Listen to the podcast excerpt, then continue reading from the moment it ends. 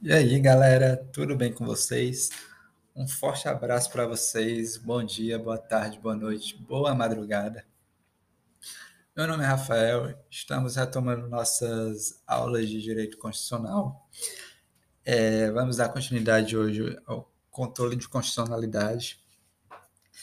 É, antes de começarmos a falar propriamente sobre as espécies de controle de constitucionalidade, é, é, o controle concentrado, né? É, eu, eu, quero fazer um adendo com vocês é, sobre a diferenciação de controle de constitucionalidade é, com controle de convencionalidade com controle de legalidade. Gente, controle de convencionalidade é, consiste na na verificação da compatibilidade de uma norma interna com tratados internacionais e convenções internacionais.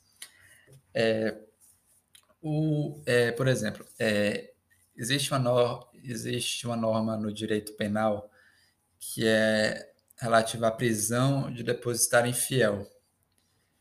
É, isso hoje não é mais aplicado, porque pelo Pacto de São José da Costa Rica é, ficou proibido é, essa prisão do depositário infiel. Então, é, quando se. É, o que, que houve aí? Houve um controle de convencionalidade, porque o Pacto de São José da Costa Rica, é, o qual o, é, o Brasil é signatário, é, proibiu. O pacto proibiu a prisão do depositário infiel. Isso é o controle de convencionalidade, né? E o controle de legalidade é, parece meio óbvio, mas é bom é, prevenir. É, é o processo de compatibilidade, é, de verificação de compatibilidade de um ato normativo com, o, com as leis, com os, ato, os atos infraconstitucionais. É, e é, é, a, a, a, declaração de inconstitucionalidade, a, a inconstitucionalidade desses atos normativos, ela é uma inconstitucionalidade reflexa. Então, ela pode ser inconstitucional, mas primeiro ela vai, vai passar por um controle de legalidade, aí ela já é excluída.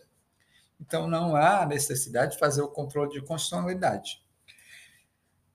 É, vamos falar agora do controle concentrado, né, gente?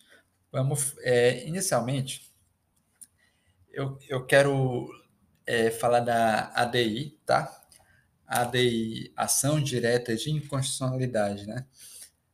É, ela não se aplica, isso é importante, gente. Lembrem disso. Ela não se aplica as súmulas de jurisprudência é, dos tribunais, tá? Por quê? Porque as súmulas, eu já falei da súmula vinculante, na, salvo engano, no episódio passado, as súmulas são decisões sobre normas, elas não são propriamente normas. Então, não caberia ADI nesse caso. É, e a ADI, ou ADIM, como outros preferem, é, o que ela, é, ela verifica a compatibilidade é, de quais normas com a Constituição. Com a Constituição. Bem, ela é, atos normativos primários em geral, mas é, nesse caso são leis federais, leis estaduais, emendas de reforma, emendas de revisão Uh, posteriormente, vamos fazer essa diferenciação em, aulas sobre o tema específico. É, além disso, também cabe ADI contra MP, é medida provisória, né, no caso, leis delegadas, leis, leis complementares, leis ordinárias, é, tratados internacionais análogas à emenda constitucional, aqui é importante é, frisar, gente, que tratados internacionais é, com valor de emenda constitucional só servem para os tratados de direitos humanos. é, e resoluções, né? É, aqui é importante é, lembrar que é, não cabe ADI contra lei municipal. É, a Constituição não prevê isso e a doutrina dá isso o nome de silêncio eloquente, ou seja, se a Constituição não prevê especificamente, então é porque não cabe ADI contra leis, é, contra leis municipais. É, e também cabe ADI contra atos normativos federais ou estaduais. Gente, lembrar que é, atos normativos não inclui atos regulamentares, tá? É, os atos normativos federais ou estaduais, é, nesse caso, para aplicação da ADI, não inclui, obviamente, atos revogados, é, nem atos regulamentares, como eu falei, e também não, não cabe ADI contra atos interna corporis, isso é, atos é, relativos ao aquela instituição, tá? É, agora, gente, é importante lembrar, é, eu quase esquecendo de falar, é, que o STF decidiu que cabe ADI contra leis orçamentárias. É, e quem são os legitimados para propor ADI?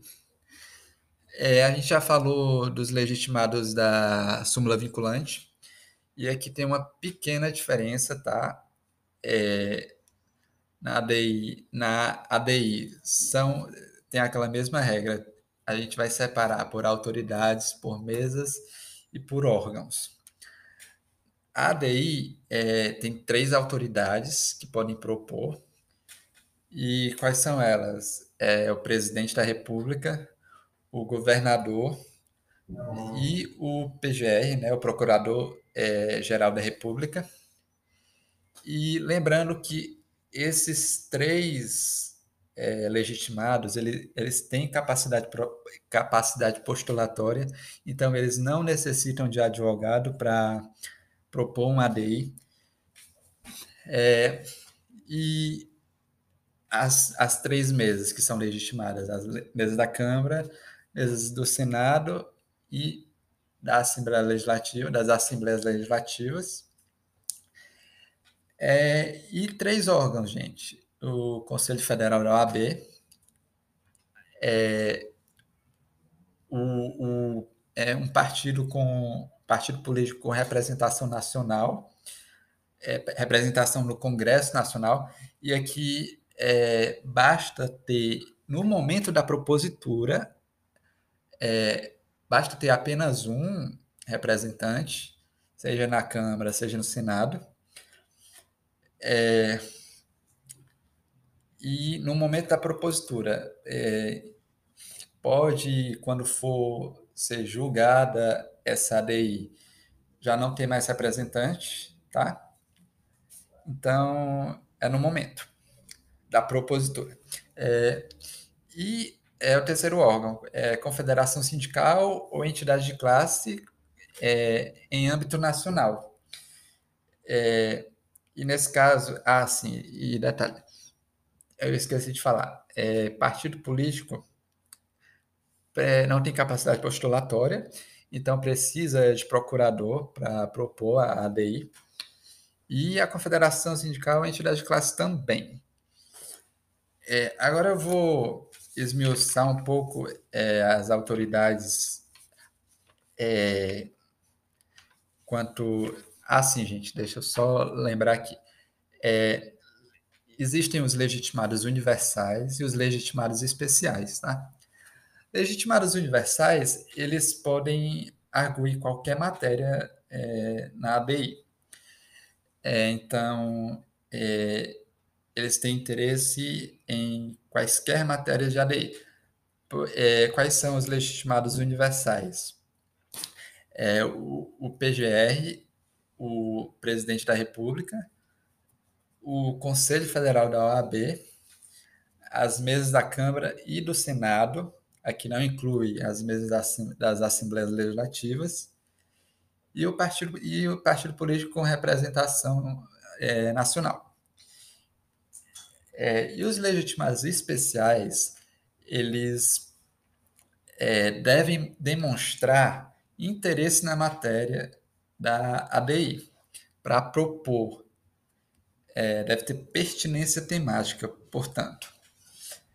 É, aí aqui vamos falar um pouco do PGR, que o PGR ele, ele é um legitimado para propor, mas mesmo se ele não for, se não for ele que propôs a, a ADI, ele tem que se manifestar obrigatoriamente sobre aquela matéria é, na condição de custos legis, né, de fiscal da lei.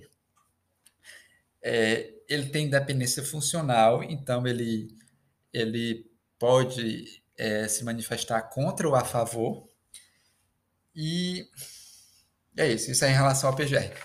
É, gente, é, ADI é um assunto muito extenso, então eu vou deixar o resto para o próximo episódio. É, muito obrigado pela atenção e bons estudos.